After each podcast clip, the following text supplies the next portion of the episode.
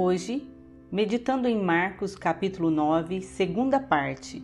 E o que se passará neste capítulo é que Jesus começa a preparar os seus discípulos para o que vai acontecer em Jerusalém. E aqui são quatro temas relacionados com o reino de Deus e como entrar e viver nele. Mas antes, eu te convido para que juntos oremos. Pai, pedimos o teu perdão por nossas falhas Sabemos que por muitas vezes somos orgulhosos e cheios de vaidade. Não entres em juízo conosco, Senhor, porque à tua vista não há um justo sequer vivendo. Todos falhamos e carecemos da tua graça. Ensina-nos a fazer a tua vontade, porque o Senhor é o nosso Deus, o único em quem confiamos. Nós te damos graças por tuas misericórdias que se renovam a cada manhã e por tua bondade que nos guia por meio do teu Espírito Santo ao teu reino de amor. Não nos deixes cair em tentação, Pai, mas livra-nos do mal. Oramos em nome de Jesus Cristo. Amém. Então, dando continuidade em Marcos capítulo 9, e agora nos versos 30 a 32, nós vemos que pela segunda vez Jesus fala sobre a sua morte e ressurreição. Vamos ler o que está na palavra de Deus. E tendo partido dali, passavam pela Galileia, e não queria que ninguém o soubesse, porque ensinava os discípulos e lhes dizia: O filho do homem será entregue nas mãos dos homens, e o matarão, mas três dias depois da sua morte ressuscitará. Eles, contudo, não compreendiam isto e temiam interrogá-lo. Então, o que acontece é: Jesus repete o que já havia dito para os discípulos, e mesmo assim o texto nos fala que eles não entenderam. Não entenderam e ficaram com medo de perguntar a Jesus. Isto porque Jesus estava falando coisas que não batia com as expectativas deles a respeito do Messias. E por isso não entrava no coração deles a realidade.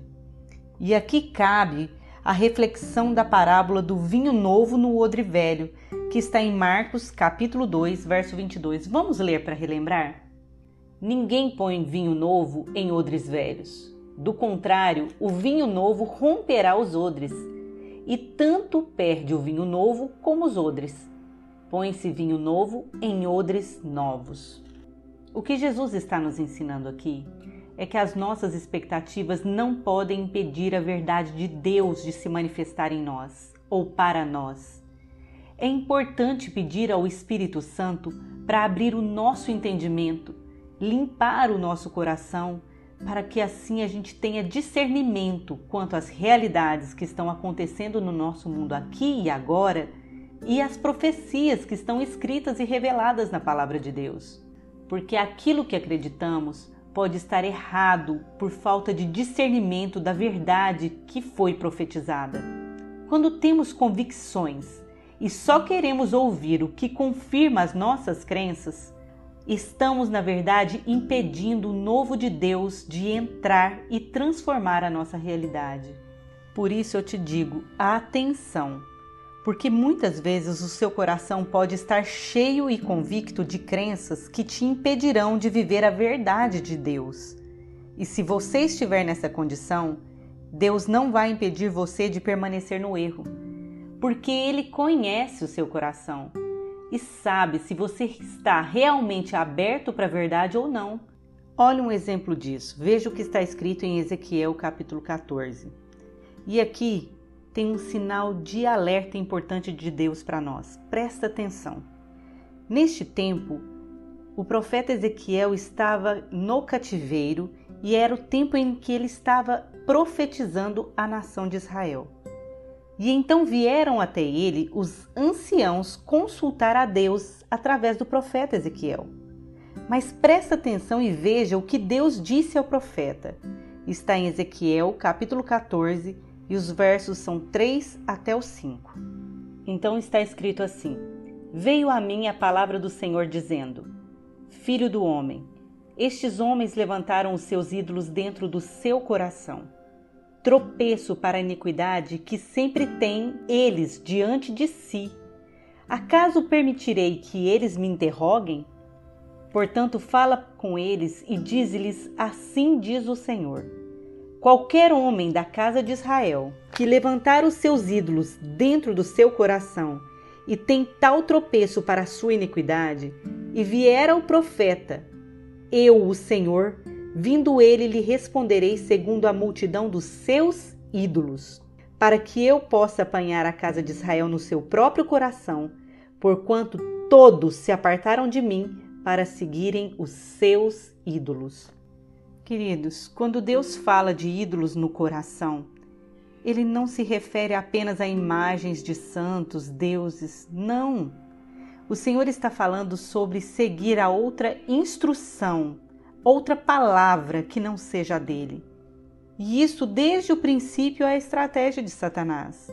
Confundir o povo de Deus com mentiras no meio da verdade, o que nós chamamos de meias verdades, tornando infrutífera a palavra de Deus. E assim como fizeram os anciãos no tempo do profeta Ezequiel, fizeram os fariseus e escribas no tempo de Cristo. E por isso os discípulos não conseguiam entender o evangelho verdadeiro. Nada diferente do nosso tempo. Precisamos entender que a palavra de Deus, escrita e revelada através dos profetas, é a profecia final, ensinada para nós que queremos conhecer a verdade e o verdadeiro evangelho. A seguir, quando Jesus e os discípulos já estavam em casa na cidade de Cafarnaum, Jesus perguntou a eles: O que, é que vocês estavam discutindo no caminho até aqui? E por incrível que pareça, só para mostrar mais uma vez que os discípulos não estavam entendendo mesmo sobre o reino, sobre o reino que Jesus estava falando, eles estavam discutindo qual deles era o maior no reino de Deus estavam se comparando e concorrendo um com o outro. Quem é o maior de nós? Parece que nem tinham ouvido o que Jesus havia acabado de dizer. Se alguém quer me seguir, negue-se a si mesmo, pare de se achar. Mas é difícil mesmo nós entendermos a mensagem do verdadeiro Evangelho. O nosso entendimento está cheio das realidades do mundo e de uma vida corrompida pelo orgulho, pela vaidade, pela ganância e a concorrência uns com os outros. Agora presta atenção na resposta de Jesus. Está no verso 35 até o 37. E ele, assentando-se, chamou os doze e lhes disse: Se alguém quer ser o primeiro, será o último e servo de todos. Trazendo uma criança, colocou-a no meio deles e, tomando-a nos braços, disse-lhes: Qualquer que receber uma criança, tal como esta, em meu nome, a mim me recebe. E qualquer que a mim me receber, não recebe a mim, mas ao que me enviou. O nosso Senhor, o Salvador do mundo, está falando de humildade e serviço. Não se trata de uma posição na igreja ou no grupo em que estamos inseridos. Tem a ver com a sua disposição para amar. Amar e servir sem esperar nada em troca. É difícil para nós humanos compreender isso, não é verdade? Em seguida, Jesus ensina aos seus discípulos como tratar as outras pessoas que não fazem parte do seu ciclo de convívio. Porque naquele tempo é bem provável que o ministério de Jesus encorajou a muitos exorcistas naquela região e eles expulsavam demônios em nome de Jesus. Isto então provocou ciúmes nos discípulos. Olha o que está escrito no verso 38. Disse-lhe João, mestre, Vimos um homem que em teu nome expelia demônios, o qual não nos segue, e nós o proibimos, porque não seguia conosco. Vocês conseguem perceber a falta de discernimento dos discípulos? Tinham um senso de seita, tipo assim: nós somos, nós que expelimos, só nós temos o poder e a verdade, só nós somos a igreja verdadeira. E a resposta de Jesus foi incrível, como sempre. Está nos versos 39 e 40. Mas Jesus respondeu: Não proibais, porque ninguém há que faça milagre em meu nome e logo a seguir possa falar mal de mim. Pois quem não é contra nós é por nós. E então eu quero chamar a atenção de vocês para algo muito importante. O reino de Deus é muito maior do que pensamos. Deus tem os seus servos e os seus eleitos, além da igreja que congregamos e do nosso grupo em particular. O que Jesus quer aqui é abrir a mente dos seus discípulos e a nossa também. Uma mente que limitava as coisas de Deus a um povo, a uma igreja. Mas Jesus não para de ensinar. Dos versos 41 a 50 há mais ensinamentos sobre o reino de Deus. E cada um destes ensinamentos levam ao quebrantamento, a compreensão de que nós, humanos, não somos nada e a nossa altivez e orgulho devem ser quebrados para enxergarmos a verdade do Evangelho. Sem Cristo jamais conseguiremos entrar no reino de Deus. Perceba, todos estes ensinamentos aqui se conectam a um único propósito: humilhar a natureza humana, quebrantar, trazer o arrependimento e falar da necessidade de confiança em Cristo e humildade para entrar no reino de Deus. E é um ensinamento que se conecta ao outro.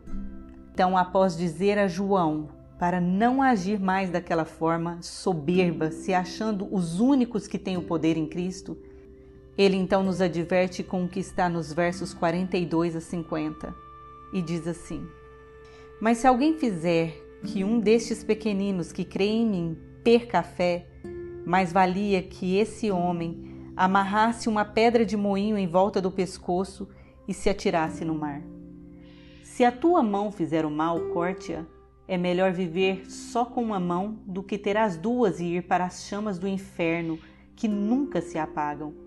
Se o teu pé te levar para o mal, corte-o. É melhor viver coxo do que ter os dois pés que te levam ao inferno. E se o teu olho estiver cheio de pecado, arranca-o. Melhor é entrar no reino de Deus com um olho só do que ter os dois e ver as chamas do inferno, onde os vermes nunca morrem e o fogo não se apaga. Porque todos serão como temperados pelo fogo. Sal é bom para temperar, mas se ele perder o seu sabor, como restaurar o seu gosto? Vocês devem ter qualidades de sal entre si e viver em paz uns com os outros. E Jesus é muito claro com essa analogia. Se você é um cristão que transmite o Evangelho, a verdade da palavra de Deus e não age com humildade, coração quebrantado e consciência de que o reino de Deus é maior do que a sua igreja e a sua denominação religiosa, cuidado. Porque muitas vezes na história, em nome de Deus, pessoas fizeram com que outras se afastassem da verdade da sua palavra e até deixassem de acreditar em Deus. Basta olhar na história e ver atrocidades terríveis que foram cometidas em nome de Deus ao longo da história. E então, ele deixa muito claro a consequência terrível que existe para os que praticam tais coisas. Que Deus nos ensine todos os dias a fazer a tua vontade de forma pura e sincera. Vamos orar? Eterno Rei do universo, amado de minha alma, humildemente eu te suplico Aviva-nos com o teu amor. Quebranta os nossos corações e leva-nos à verdade. Que os nossos olhos te vejam, que os nossos ouvidos te ouçam, que as nossas bocas confessem os pecados que ainda não confessamos e haja conversão em cada coração que está sedento por ti. Nós te adoramos e te damos graças por tua palavra revelada e escrita pelos profetas porque ela produz frutos e maravilhas em nós. Perdoa os nossos pecados, proteja-nos do mal. Oramos em nome de Jesus. Amém.